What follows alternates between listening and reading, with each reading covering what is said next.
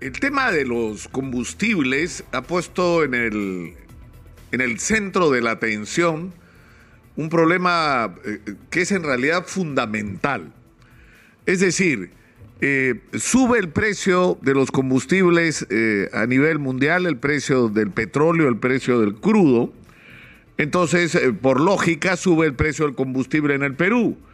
Pero cuando baja el precio del crudo, como está ocurriendo, y lo que debería suceder es que el precio del combustible baje también en los grifos, en las estaciones de servicio, resulta que esto no ocurre en todas las estaciones de servicio. Es decir, que en algunas sí bajan los precios y en otros no, y te puede ocurrir algo tan increíble como que el mismo galón de la misma gasolina de 90 octanos te puede costar 16 soles en un grifo y 24 en el otro.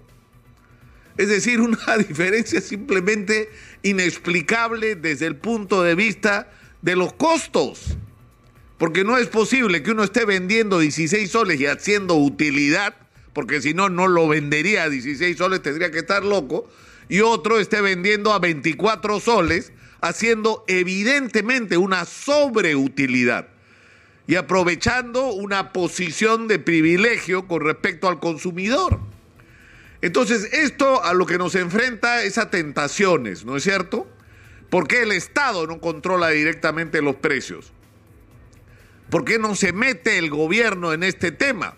Bueno, acá en realidad hay una eh, eh, carencia de organismos de control que existen, de los llamados organismos reguladores, que lo que deberían garantizar que en un espacio de libre mercado un mínimo de reglas se cumplan de reglas con respecto a la razonabilidad de los costos de, en este caso, productos como los combustibles.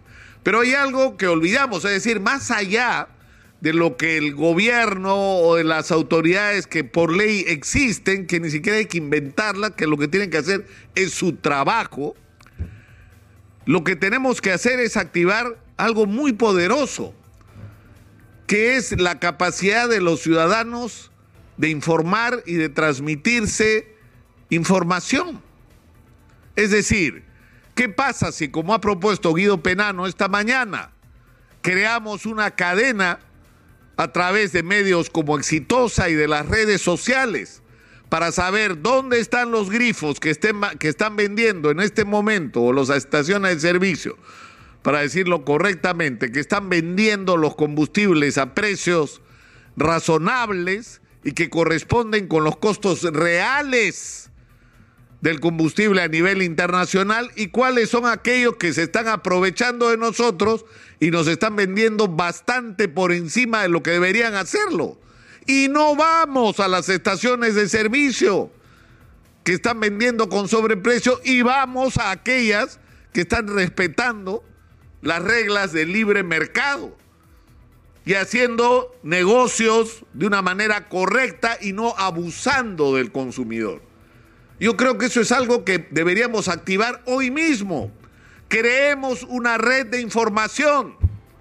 Llámenos, escríbanos, díganos dónde están los grifos donde se está vendiendo, por ejemplo, la gasolina de 90 octanos a 16 soles o alrededor para que ahí vaya la gente ¿Y dónde están los vivos que están vendiéndolo a 8 soles más?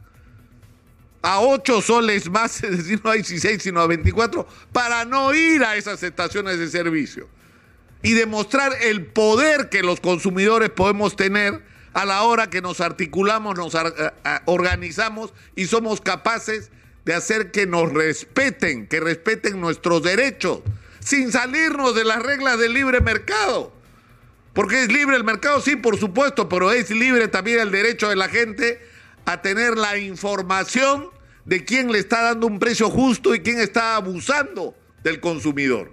Y de activar ese poder. Y ahí nos vamos a ver.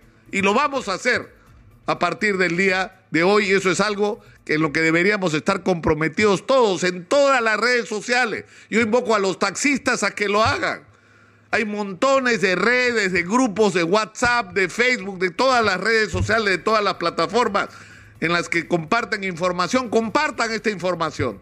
dónde están los grifos donde se vende más caro y dónde están los que se vende más barato y vamos solo a esos donde se vende a precio justo y no vayamos a los otros.